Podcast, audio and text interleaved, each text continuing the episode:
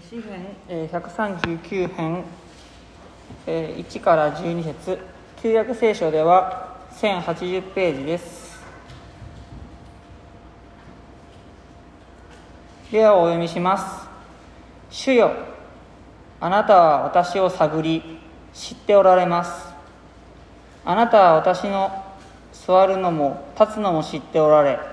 遠くから私の思いを読み取られます。あなたは私が歩くのも伏すのも見守りあなたのすべあなたのじゃあ私の道のすべてを知り抜いておられます。言葉は私の下に登る前になんと主よあなたはそのすべてを知っておられます。あなたは前から後ろから私を取り囲み御手を私の上に置かれました。そのような知識は私にとってあまりにも不思議あまりにも高くて及びもつきません。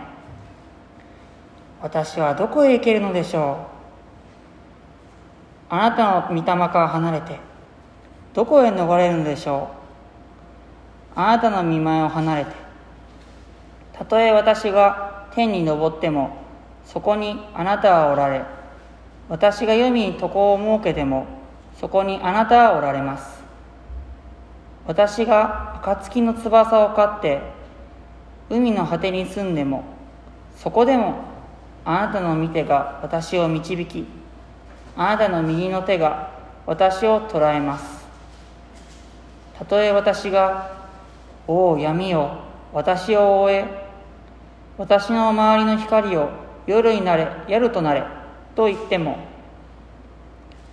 あなたにとっては闇も暗くなく夜は昼のように明るいのです。暗闇も光も同じことです。以上です。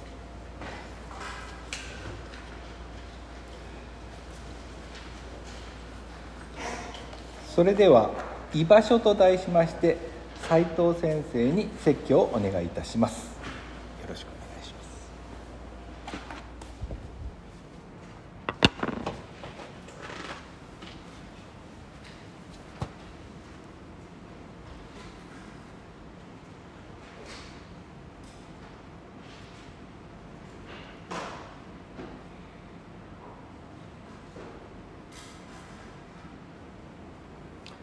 おはようございます。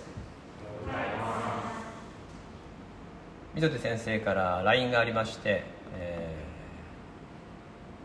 7月31日に、えー休暇を取りたいので説教してもらえますかと言われた時にはもう秒でですね「はいやりますやります」って言いました。前からあの休みを取ってほしい取ってほしいとずっと言ってたのでもう取ってくれるんだったら何週間でも行きますよっていうふうに言ったらですね「いや今回1回でいい」って言っていいんですか1回でとか言ったんですけどということで、えー、溝手先生の役に立てるならばもう本当にそれだけで嬉しいなと。まあでもあの小島教会はあ私にとってもやはりあの思いの強い、えー皆さんがいらっしゃる、ね、ところで妻からくれぐれもよろしくとのことでした。あ本当は泉さんが来たらいいのにっていうのをさっき言われたんですけどね。ずけずけ言うなと思ったんですけれども。そうです。泉さん呼んでくださったら来ますからですね、はい、またその時は泉さんも呼んでやったらと思います。今日は午後は君教会で泉さんがメッセージをするとなっております。特に今夏の間は感染対策と熱中症対策のために私たちは全てライブ配信だけにしていくのでお昼から礼拝をしてますから私も朝来ても戻ったらですね昼の礼拝に間に合うので、えーまたこういうことがありましたらお気軽に夫婦ともどもお持ちくださったらと思います。さて今日の御言葉を共に味わっていきたいと思いますが2022年の今私たちは歴史の教科書に載るようなことが立て続けに起こる。そんな時代を生きております。私は今まで聖書の中で疫病っていうことを書いてある時にですね。よく分かんなかったんですね。疫病って何だろう。それぐらいでした。皆さんの中にもそういう方いるかもしれません、終わりの日には疫病起こると書いてあるけどどんなものか。今私たちはそれがどんなものか知ってますよね、えーこういうことかと。世界中にこんなこと起きるんだっていうのを経験しました。生活の仕方を変えなくちゃいけない。そんな中現代は居場所探居場所探しの時代に入ったと言えるのではないでしょうか。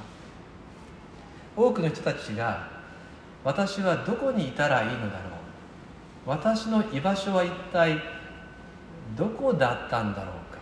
これからはどこを居場所にしたらいいんだろうか。というふうに考えている時。これまで頼りに思っていたものが実は頼りにならなかったっていう経験を人々がしています。今まではこれで通用するんだと思っていた方法があったんです。こうしておけばいいんですよっていう昔からのやり方があったんですがそれが通用しないような出来事が連続しています。クリスチャンである私たちにとって今までは教会が居場所だと思ってました。しかし時にはもう教会に集まることが困難になったりあるいはたとえ集まれたとしても一緒に親しくご飯を食べるとかじっくりと膝を突き合わせて語り合うことができなくなってきた。私たちの居場所はどこなのか。本当の居場所は一体何なのか。御言葉は何を教えてくれているでしょうか。そこでまず理想的な居場所本当の居場所とはどういうものかということで3つの条件を考えてみたいと思います。第一には本当の居場所というのは自分がありのままでいられる場所。自分を飾ったりとか身構えたりする緊張する場所にいると疲れちゃいますから本当の居場所は素の自分でいられる。隠し事のない自分でいられる場所が本当に場所でしょう。もうこれだけでかなり条件が狭まってきましたけれども第2に安全な場所でなくてはならないでしょう。心も体もしっかりと守られる場所。安全地帯でなければ居場所にはなりません。今の時代これが難しいんですよね。第3にずっと続く場所でなくてはいけません。今回のような時に失われていく居場所それは本当の居場所と言いません。何があっても変わらない場所。世の人たちが今欲しているのは憧れているのはそういう居場所です。皆様にはそういう居場所があるでしょうか？こんなふうに世界が疫病にさらされ戦争が起こりまさか日本で暗殺が起きるようなことがあり経済が冷え込み必ずこれから生活レベルが落ちていく確実に下がっていく時代に突入しますがそれでもなおあるがままの自分でいられて絶対に安全でずっと身を置ける居場所そんな場所を持てる人こそが幸いな人です。今日の詩篇が教えてくれること。それはそんな素晴らしい居場所が私たちにはあるんだということです。ではそれはどこなのかと言いますともう答えは先に言いますがなんと世界のどこにいてもそこがあなたの居場所だと聖書は言うんです。どこにあったとしてもそこが恵みの居場所になるよと教えてくれています。なぜならば神様がそこに共にいてくださるからです。1番目のことを言いましたけど私たちはどこにいてもあるがままに生きていいんだと御言葉から学ぶことができます。一節からお読みします。主よあなたは私を探り知っておられます。あなたは私の座るのも立つのも知っておられ遠くから私の思いを読み取られます。あなたは私が歩くのも伏すのも見守り私の道のすべてを知り抜いておられます。言葉が私の下に登る前になんとしよあなたはそのすべてを知っておられます。あなたは前から後ろから私を取り囲み御手を私の上に置かれました。神様は私たちのすべてをご存知なんです。私たちはいつだって神様には全てを知られている。全てを把握されています。そして神様は私たちを知った上で愛してくださってだったら私たちは自分を飾るとか弱さを隠したりする必要はありません。どうせ知られているんです。全部見られているんです。そして愛されているんです。だったら私たちがあるがままで生きていけばいいわけですよね。私たちが座るのも立つのも神様は全ての動作をご存知です。誰もいないところの誰も見てない場所での私。それを神様は熟知してらっしゃいます。3節には私の道の全てを知り抜いておられるっていうふうに書かれてますがこの知り抜くっていう言葉は慣れている。もう昔からよく分かっているっていうそういう言葉が使われています。ですから私たちがこの道初めて通るのはドキドキするようだっていうそういう道を通る時も神様からすれば目をつぶっても歩けるふるさとの道のようによく分かっている。全部知っている。どこに危険があるのかも全部分かっている。知り尽くしてくださっている。だったら私たちはその神様いらっしゃるんだったら緊張したりとか不安になる必要はありません。4節では神様は私たちの言葉が発音される前に口から出る前にすでにその言葉を神様は知っているっていうふうになります。こうなりますとですよ。私たちは自分の考えを自分で話しながらあ自分はこのこと考えてるんだなって思ったりするけど神様は私たちが自分で自分を理解するより先にしかも正確に深く理解されています。私よりも私のことを把握してらっしゃるんです。ですから6節にそのような知識は私にとってあまりにも不思議。あまりにも高くて及びもつきません。あなたが私を理解する理解の深さは私にはもう分からん。理解を超えてますっていうふうに詩人は告白しています。つまり私たちが物事を認識する方法では説明のつかない神様の方法で神様は私たちの心や言葉生き様の全てを知り尽くされるんです。そしてそれを全て理解した上で私たちを愛してくださいます。知り合いの牧師はかつてはあの、えー、有機化学の研究者だったんですけれどもある時ですね、えー、把握するっていうことで自分の心がわからないっていうこととぶち当たったんですね、えー、いろんな研究してるのに漢字の自分自身のことすら理解できないと。である時ですねコップ一杯の水を見ててあこのコップ一杯の水の中の水分子の量を正確に把握できたらすごいなと思ったんですって。その時に、えー、あなたの髪の毛の数も数えられてるっていう御言葉とともに神様だと思ったんです。それで救われたんですって。どうですか皆さん。コップ一杯の水の水分子の量を把握できたらすごいな。あ神様だ。信じました。っていう人いらっしゃるないですよね。理系の人って不思議だなと思いますよね。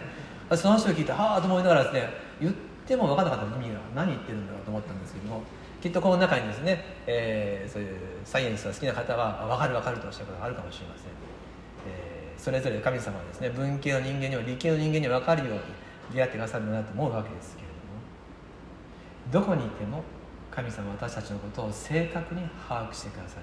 神様のやり方で理解してくださる。どこにいても私たちは神様の眼差しの中にいる。いつでもどこでも全てを知られまた愛されているだったらいつでもどこでもあるがままの自分でいていいんです。時には人からねなんか誤解されることありますよね。本当に心を込めてやったのに分かってもらえないこといっぱいありますよね。でもその時に神様は知ってくれてる。神様は見てくれてる。私の心を全部分かってる。ちゃんと上手に言葉できなかった思いもあるけど神様はこの心を私よりも知って愛されてる。ああじゃあ私は私で生きていこう。第2にどこにいても安全です。5節。あなたは前から後ろから私を取り囲み御手を私の上に置かれました。詩篇っていうのは全部平行法っていう詩の文法で書かれています。それは2行とか3行の行が平行に並んでいてその前後の行と呼応しながら一つの意味を語るんです。ですからこの5節もまさに平行法なんですね。1行目と2行目は全く同じことを言っています。ただ言葉遣いを変えてるんですね。前から後ろからっていうのが私の上にっていう言葉で。そして取り囲みっていうのが見てを置くっていうそういう言葉と対応して言語では並んでいます。神様私たちを前から後ろから取り囲んで守ってくださる。しかもそれは見てを置くっていう言葉とセットで使われてるということです。つまり神様が私たちを取り囲んで守る時は実際に神様が手を伸ばして私たち一人一人の体をご自身の手で取り囲んでるっていうことがこの行では説明されています。寛容表現ないんですね。取り囲んでるよとかそういうふんわかしたことじゃなくて手を使ってるっていうことが強調されてる。よくね右の手が出てくるでしょ。義の右のあるいは強いふんって神様が実際に具体的に、ね、手を使う時に使う表現が使われています。9節10節。私が暁の翼を買って海の果てに住んでもそこではあなたの御手が私を導きあなたの右の手が私を捉えます。暁の翼を買って海の手に住んでも夜明けに向かっていく翼を私がもし持ってて太陽が昇る海の果てにまで行けたとしてもつまり私たちが持っている移動手段の限界を用いて行けるだけ先に行ったとしてもそこでも神様の手が私たちを守り導きます。何にも変わらないんですよ。どこに行ったとしても変わらない。神様の守りの中にいることは地球上いや宇宙のどこに行っても同じです。でこれは考えてみれば当たり前のことです。なぜならばこの世界は神様が作ったから。星の全てを呼び出してその星の全てに名前を付けた方宇宙を支配してらっしゃる方が作られた世界に私たちは住んでいる。天にも地にも神様は満ちている中に私たちは生きています。ですからどこに行こうともそこに神様がおられ私たちを愛で取り囲むんです。だから私たちは平安です。だから安全です。どこにいたとしてもそこが居場所です。どこにいても神様が共におられるからです。今の時代はクリスチャンにとっては大チャンスの時です。世の人たちは本当に不満を覚え焦りイライラしている人が最近多いですよね。そういう中に私たちはどこにいても神様いらっしゃることを信頼して心に安心を抱えながら生きている。そこにあなたがいるだけで人々はこの人なんで焦ったりしないんだろう。なんでイライラしないんだろう。空気がこんだけよどんでいてもこの人が吸って吐く息は違うんだろうっていうふうに思っていただける。クリスチャンにとっては素晴らしいチャンスの時になります。第3にこの恵みはいつまでも変わりません。ずっと変わらずに私たちは神様の恵みをいただけます。7節8節。せっかくなんで一緒にしましょうか。7節8節3はい。私はどこへ行けるでしょう。あなたの御霊から離れてどこへ逃れられるでしょう。あなたの見前を離れてたとえ私が天に昇ってもそこにあなたはおられ私が黄泉に床を設けてもそこにあなたはおられます。天は神様の領域です。黄泉は死んだ後に行くところです。つまり私たちの地上の肉体を離れる時が来たとしてもそこもまた変わらず神様がいらっしゃる場所です。ですから私たちは地上の生涯において全ての日々神様と共に生きるんです。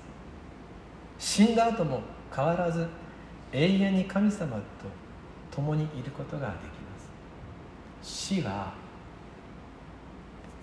断絶じゃなくて死はこの肉体が終わる時ですが私と神様との出会いは連続します。何も変わりません。よろしいでしょうか。神様と出会えたこの交わりは死の先まで続きます。これを永遠の命っていうんです。今イエス様を知っているということは永遠に続くんです。だから永遠の命です。私たちと神様との出会い永遠の神様と出会ったことにより死の先までこの交わりは変わりません。私たちは場所を超え時間を超えて神様に守られ続けます。今日も愛され生かされ続けている。私たちは自分で生きているって思うことよくあります。本当はでも生かされている。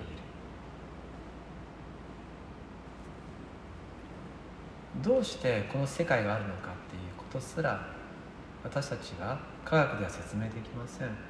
この宇宙がどうしてできたかっていうことも実はよく分かっていません。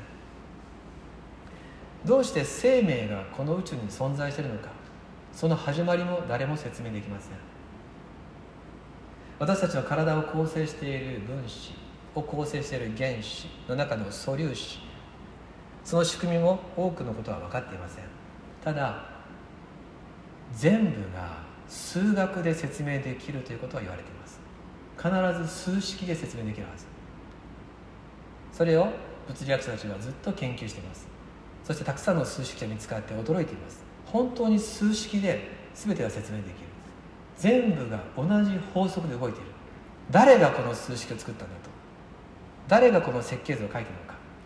そういうところまで科学は来ましたがいまだに数式が全部が分かりません。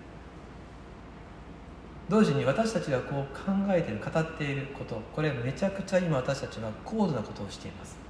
ここに立っている人は自分の中にあることと聖書のことを言葉にして語っています。これは空気を振動させている。でこれマイクを通ってスピーカーから空気が振動している。皆さんは聞いてその振動を頭の中で言葉に置き換えてさらにそれを自分の意識の中で理解しています。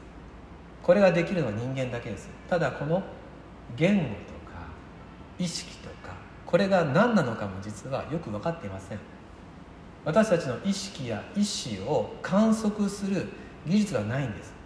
でもそれがあることが分かっています。でもこれが一体人間の中でどこでこの意識が動いているのかが分からないんです。これ文系の話なんで理系の話なんですね。本当に意識っていう物質があるんじゃないかと言われています。でもそれが観測できないと分からない。でも必ずあるだろうというそういう世界。この宇宙は一瞬で始まったと物理学が説明します。ということは一瞬で終わるってこともありえるわけです。ただそれがいつ終わるのかもわからない。私たちは分かっているようでほとんど何も分かっていないのに等しいんです。ただ私たちが知っていることそれは神様がおられる。神様が全てを作られ神様が私を今日も生かしてください。明日もご一緒くださることを私たちは知っています。この知識こそ全てに勝る知識。死を恐れることは知識の始めです。全てが神様の領域です。いつまでもそれは変わりません。神様だけは全ての物理法則の数式をご存知で同時に私たちの霊の全てを把握されます。そして何よりもそう何よりも全てを知った上で私たちを愛されています。神様の愛はイエス・キリストによって明らかにされました。神様に作られていても神様をないがしろにして生きる自己中心な罪。その私たちの罪をイエス様は来てくださって全てを身代わりに背負ってくださりこれが愛だということを教えてくださいました。十字架によって私たちの罪を引き受けてくださり復活によって死に打ち勝たれました。全てが私たちのためです。イエス・キリストを信じる人はイエス様と共に古い自分に死にイエス様と共に新しく生きるものとされました。その方が私たちをいつまでもどこまでも守ってくださいます。5節もう一回一緒にお読みしましょう。3はい。あなたは前から後ろから私を取り囲み御手を私の上に置かれました。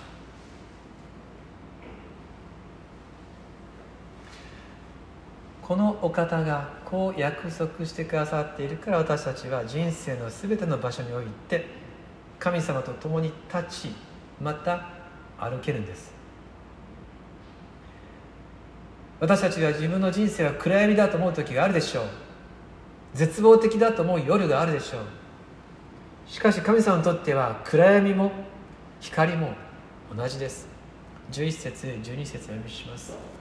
たとえ私が「王闇を私を覆え私の周りの光を夜となれ」と言ってもあなたにとっては闇も暗くなく夜は昼のように明るいのです。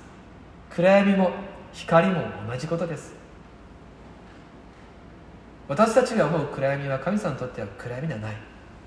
私たちが思う絶望は神様から見ても絶望ではない。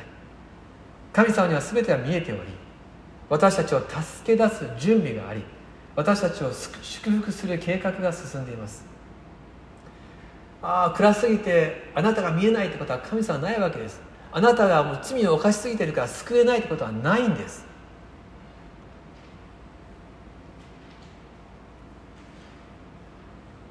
今の時代に多くの人たちが居場所を失っていますし過去の古いものにしがみつこうと無理をしたりあるいはもう安心できる場所はないんだっていうふうに望みを失っています。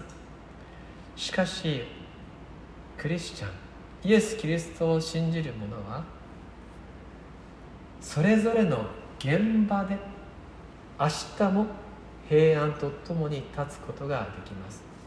あなたが行くところどこにおいても主にあってそこを居場所にすることができます。神様がいてくださるからどこにいてもそこは神の国です。ダビデはアブシャロムからの数万の軍勢に囲まれた時それでも夜はすやすや寝たんですよね。彼にとっては何万人の敵がいるかじゃなくて神様が共におられるかどうかの方が重要でした。神様が共におられるんだったら寝れるんです。あとは周りに何万人いようがいてもいなくても同じでした。預言者エリシャもそうです。彼が住んでた町ドタンがシリアの軍勢に囲まれたんです。町全体が敵の軍に囲まれましたがその時にエリシャのしもべは絶望しましたがエリシャは平然としていました。なぜかというとしもべにはシリアの軍勢しか見えてなかったけどエリシャの目にははるかに強い神の軍勢が見えていたからです。御言葉は私たちに主がその手を伸ばし前から後ろからあなたを取り囲みキリストの愛が私たちを包むと約束しています。私たちにはキリストがいらっしゃる。ダビデのようにエリシャのようにイエス・キリストが教えてくださった愛を私たちが見るときどこにいてもあなたのままで歩むことができます。この時代だからこそますます神様の与えてくださる平安の強さをすでに皆さん味わっていらっしゃるでしょうか。ならばもう腹を決めて私はどこにいても神様と共に生きよう。ますます心を開いていこう。ますますこの方に任せていこうっていうふうに今日ご一緒に告白したいと思うんです。23節と24節が139編のまとめの言葉。詩人の最終的な祈りが出てきます。素晴らしい祈りですから一緒に読みしましょう。詩篇139編23243はい。神よ私を探り私の心を知ってください。私を調べ私の思い煩いを知ってください。私のうちに傷のついた道があるかないかを見て私を常しえの道に導いてください。神様が全部知ってくださる守ってくださるそれが身に染みて分かったらばじゃあもうますます全部見てくださいって。今まではこの部分はちょっと隠してましたっていうところもはい見てください。これは自分で何とかせんといけんと思ったことももうあなたに任せます。この部屋だけはイエス様をお通しなかったけどっていうところももう全部見てください。知ってください。そういうふうにしてですね神様には全部出していくこと。特にね罪。これは罪だと思うことに関して私たちは神様にも隠しちゃいたい時あるかもしれませんがもうでも旧約聖書も新約聖書も一致して見舞いに出て全部出して許してもらいなさいって。イエス様の血があなたを清める。あなたは新しい方をもうしてるんだよって言ってくれてますから。はいじゃあこの時代を生きていくために私は心を明け渡して生きていきます。許せない人がいる。嫌いな人がいる。大きい問題ですよね。そういうこともですね改めてああいまだにあの人のことは嫌いなんですけど今までは隠してました。神様あの人のこと嫌いです、ね、それをはっきり言っちゃってね。まあ好きになりたいんですけど難しいんであとはよろしくお願いしますですね。もう明け渡して任せていくそれが第一歩ですよ。そしたらですね悔しいけど気づいたらですね愛せるようになっていきますから。そうやってうちにある一つずつを明け渡してますます神の子供としての安心を増やしながら今を生きてまいりましょう。これが私の心です。知ってください。そして身を委ねてまいりましょう。まあこれで終わっていいんですけれども。でも今日の箇所を味わっていてハッとさせられたことがあるので最後にそれをお分かちして終わります。神様がおられるならばどこへ行ってもそこが私たちの居場所である。とお伝えしましたが同時に聖書はもう一つの真理を教えてくれていることに気づきました。それは神様が私を居場所とされた。ということです。聖書は私たちのことを精霊の宮神の家と呼ばれています。私が見舞いに出ていくと同時に私の中にイエス・キリストが住んでくださっている。だから私たちはどこに行こうともそこに守りがある。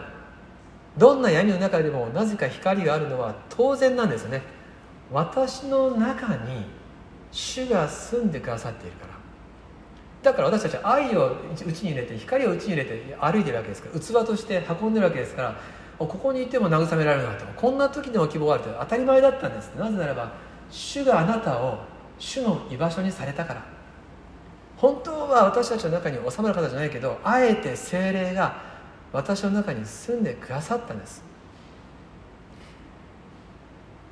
どこに行っても光があり慰めがあり愛があってなくならない。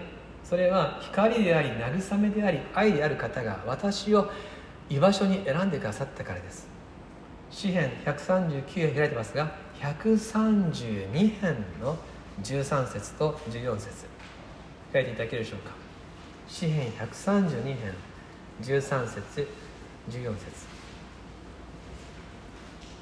お読みします。詩編132編13節。主はシオンを選びそれをご自分の住まいとして望まれた。14節ご一緒に読みしましょう。3、はい、これは常しえに私の安息の場所。ここに私は住む。私がそれを望んだから。私がひらがなになってますね。これは神様が主語の時です。神様があなたのうちに住む。私がそれを望んだから。そうおっしゃってください。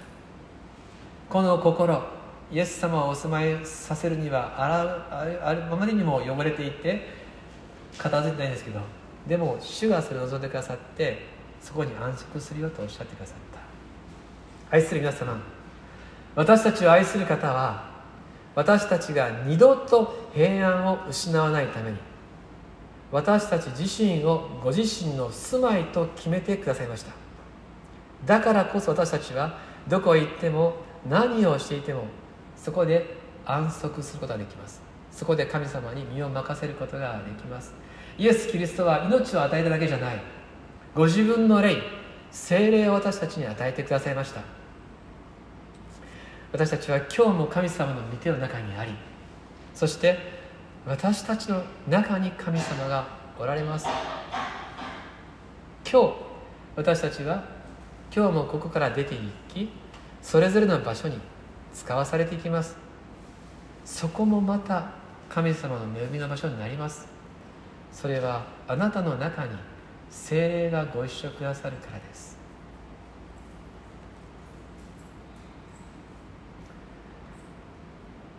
詩編139編。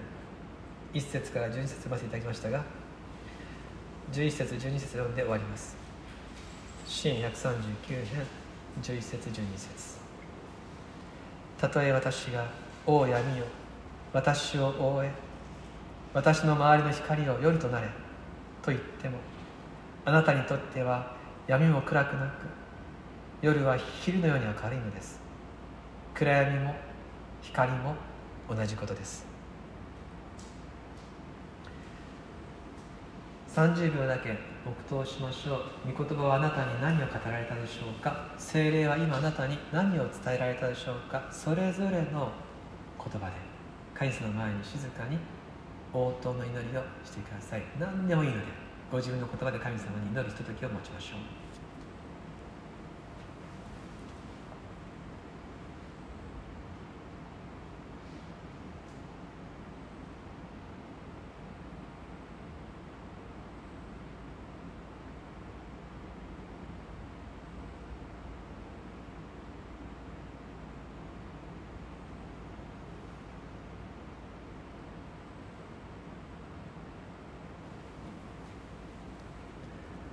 祈りします。